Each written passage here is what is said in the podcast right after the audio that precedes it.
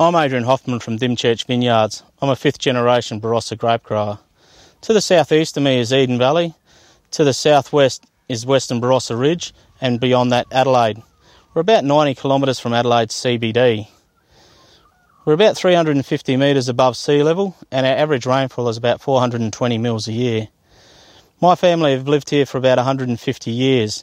We came out here fleeing religious persecution, like, like most Barossa families at the time. Behind me is one of the many churches in the Barossa, St John's Ebenezer. We planted our first grapes in, eight, in the 1870s, delivering them to the Seppeltsfield family. Today we have over 100 hectare of vines, predominantly which is Shiraz, about 70% of what we grow. But we also grow Grenache, Mataro or Mourvèdre, and Cabernet Sauvignon, as, long, as, long, as well as other red varietals. Our pride and joy is our 100 year old Shiraz block. This is one of our stumps from our 100 year old Shiraz block.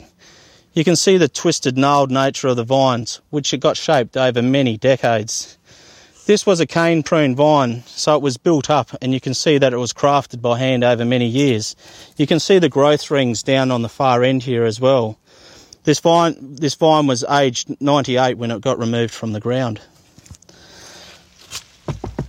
We also, we also have a myriad of soil types here as well, but our, our predominant soil type is red brown earth over a red prismatic clay. We plant our vines in row orientations based on the slope of the land, so they could run east west or north south, or even along an elliptical plane.